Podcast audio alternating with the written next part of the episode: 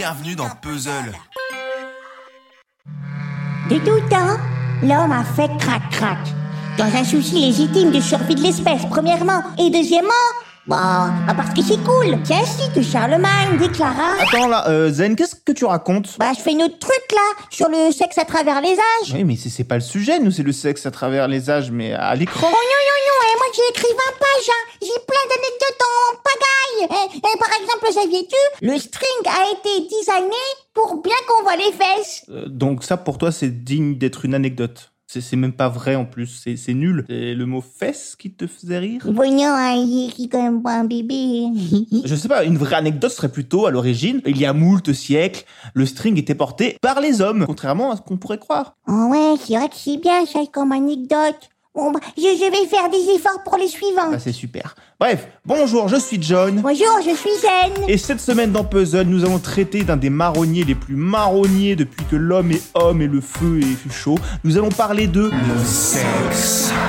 Et de sa représentation à l'écran, notamment dans les séries. Parce que oui, il y en a eu du chemin depuis Friends qui slalomait sous la vigilance du CSA local pour parler de sexualité. Il est loin le premier baiser lesbien à la télévision dans Buffy contre les vampires. Sur les chaînes du câble payante américaine, on est un peu plus libre du coup, c'est parfait pour se positionner là-dessus. Et ça, on l'a bien compris dans les années 90-2000. Alors c'était pas toujours d'une pertinence folle dans les programmes, mais ça permet de se démarquer des chaînes gratuites en se gargarisant, de proposer des œuvres avec une écriture de plus haut standing, mais surtout plus mature. alors, en général, quand on vous vend une œuvre comme mature, en gros, ça veut dire que comme on a le droit d'en montrer, eh ben, on va pas se gêner pour mettre plein de sang et plein de gros boobies. Donc voilà, c'est une notion de la maturité assez euh, puérile, mais c'est pas le sujet. Et donc, beaucoup de boobies euh, émergent, font leur apparition sur le petit écran américain. Rappelez-vous les séries HBO euh, en général de l'époque, ou, ou même Nip Tuck, Californication, Spartacus, etc. Du cul, du cul, du cul, beaucoup de ça. Le sexe. Aucun jugement de valeur là-dedans. La plupart du temps, on parle quand même de très bonnes séries, voire de grandes séries, mais en réalité, on est encore dans des codes très classiques niveau représentation, très hétéro, euh. Mais bon, a encore un côté provoque dans cette débauche, ça émoustille, ça fait parler, on est content, mais la révolution est en marche. En parallèle, éclot une série, je sais pas si vous en avez entendu parler,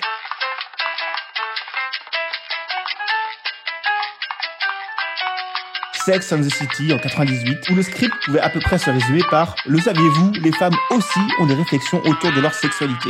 Derrière ces apparats un peu girly, la série est une petite révolution, car c'est la première fois qu'on va traiter de désir, de sexe, euh, de, de leur expérience à travers un regard féminin de personnages qui sont les personnages principaux de la série. Pour tout dire, la plupart des persos masculins n'ont même pas de nom dans Sex and the City. Et c'est un gros carton, évidemment, vous le savez. Et ça fera des bébés quelques années plus tard. Girls, je te vois, de Lena Dunham, qui débarque en 2012 sur HBO, toujours et encore HBO, qui, elle, va encore plus loin et propose une représentation du sexe et des corps dénués de tout folklore, quoi. On n'est pas là pour exciter, on oublie les fondus et les couleurs chaudes. Ici, c'est plutôt pet fou, fait réflexion chez le gynéco. Alors, est-ce que c'est une vision réductrice de Girls? Tout à fait, mais euh, bon, j'ai pas ton temps. Au fil du temps, et encore plus depuis ces dernières années, les séries sur la sexualité féminine, le sexe en général, soyons honnêtes, fleurissent. Mrs. Fletcher, I Love Dick, Fleabag, Big Little Lies, etc., etc. Des œuvres saluées par la critique et le public. Si tous ces nouveaux angles débarquent, c'est évidemment because peu à peu, on laisse plus la place aux showrunneuses, aux scénaristes et ES autres que des hommes ou que des hétéros, comme la série transparente sur la transsexualité écrite par les concernés eux-mêmes ou, à l'époque, The L Word, une série novatrice qui en a inspiré plus d'une. Peu à peu, de nouvelles sensibilités s'expriment à la télé et ça, on aime Est-ce que ce serait pas le moment pour une petite anecdote sexo? Euh, bon, euh, vas-y. Comme vous le saviez, ce sont les Français qui ont inventé le cinéma en 1895. Mais c'est aussi les premiers à avoir inventé le film X. Seulement un an plus tard, ils ont pas traîné les petits coquinous. Ah bah voilà, ça c'est une bonne anecdote. Et en plus, ça me permet une transition toute euh, de velours vêtu. Parce que j'aurais pu l'aborder avant mais dans les années 2000, c'est aussi la démocratisation du porno à grande échelle. Grâce ou à cause, choisissez votre camp, d'internet. On peut plus faire semblant, tout le monde y a accès, tout le monde en consomme. Moi je sais même pas de quoi tu parles. Bon, presque tout le monde.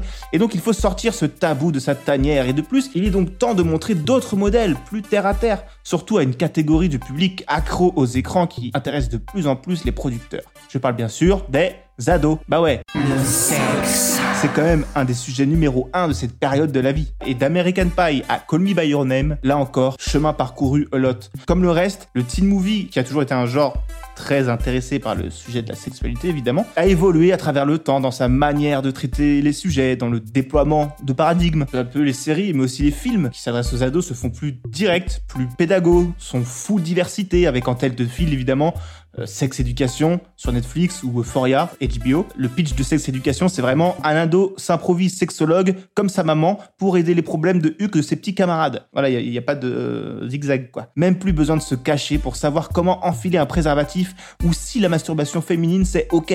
Vraiment, quelle chance d'être un ado en 2020, au moins sur ce point-là. Je veux dire, c'est quand même autre chose que de découvrir la sexualité avec Diffoul et Romano. Le saviez-tu? Les agents du MI6 écrivaient des messages secrets avec leur sperme. Mais c'est dégueulasse ce que tu dis, pourquoi tu la chaques comme ça là maintenant? Ah, c'est de vrai, c'est une vraie anecdote historique. Bah oui, mais l'histoire c'est dégueulasse, mon petit père. Et puis il va faire une transition avec ça. Euh, Aujourd'hui, les messages véhiculés dans toutes ces œuvres sont en pleine transition. c'est pas mal. Bon, il y a juste le mot message, mais c'est pas mal. On est clairement dans une nouvelle ère, un peu post-MeToo, mais qui avait commencé un peu avant quand même, j'ai l'impression, mais enfin bref. Où le sexe est désacralisé, on n'est plus dans la provoque, c'est devenu un sujet plutôt commun, traité de manière plus dédramatisée, ou même, bah, comme je disais, pédagogique, progressiste. Et les chaînes télé et les plateformes SVOD ont évidemment fleuré ce bon coup et se projettent en étendard de la diversité. Il y, il y a sans doute un côté, le sexe fait vendre. Mais bon, ça, est-ce qu'on fait encore semblant de s'en offusquer en 2020 s'il vous plaît, non. Chose intéressante, à leur côté, d'autres genres d'œuvres sur le sexe toujours fleurissent avec tout autant de succès. Des films tirés de livres comme 50 nuances degrés, 365 jours, des séries comme You, avec là aussi des femmes à la plume. Et là, on est clairement de l'autre côté du miroir, plutôt chez le jumeau maléfique. On n'est plus trop dans le progressisme et le sexe bienveillant, mais ça cartonne tout autant, et en vérité, sans doute plus auprès du grand public. Et donc voilà, ces deux courants, on va dire, se côtoient easy sur les plateformes. Et ça, je trouve ça intéressant, ça m'interpelle. Mais c'est un sujet qui mérite un épisode à lui tout seul. Alors, euh, bah voilà. Une autre fois. Le cinéma, lui, en raison des sommes engagées dans la production de films, bah, est un peu plus frileux sur le sujet. Il faudra se tourner chez les indés le plus souvent pour voir traiter le sexe sous toutes ses coutures dans des œuvres de qualité équidistante à leurs homologues sériels. Comme je disais, le sexe et tous les thèmes qui traînent un peu dans son giron, c'est devenu un sujet presque comme un autre. Au point qu'il est plus rare de voir traiter des thématiques parfois assez, euh, on va dire, spécifiques dans des séries dont apparemment c'est pas le sujet premier. Exemple, Games of Thrones. Quitte à se risquer à aborder des thèmes compliqués comme le viol et du coup plus ou moins bien gérés. Exemple, Games of Thrones. Eh oui, on n'est pas à la fin du voyage. hein. D'ailleurs, le saviez-vous Le sifflement de Drogon, ah, le dragon de Games of Thrones, a été fait en mélangeant des cris de tortue en train de faire crac-crac. Ah ok. On est d'accord qu'il n'y a plus rien d'historique dans tes anecdotes là. Bon ouais, mais c'est quand même sympa. C'est vrai. Le sexe.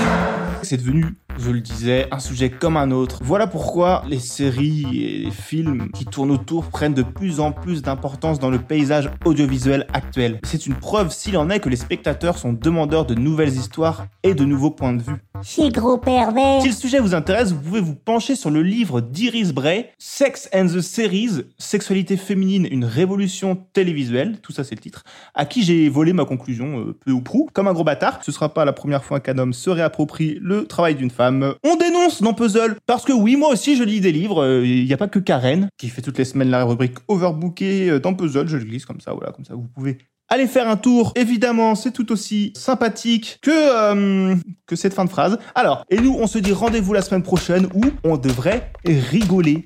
Euh, J'en dis pas plus. Oh, oh, moi j'aime bien rigoler. Je vais essayer de trouver des bonnes anecdotes sur la rigolade pour euh, bien apprendre en s'amusant. Oh bah alors là, te fais pas prier, c'est vraiment... euh, c'est l'impatience, c'est le mot qui me vient quand tu me dis ça, c'est l'impatience. Du coup, bon week-end à toutes et à tous, et on se retrouve la semaine prochaine. Bisous Tu peux me montrer tes 20 pages d'anecdotes là? Oh, ça t'intéresse maintenant? Non, mais c'est pour savoir.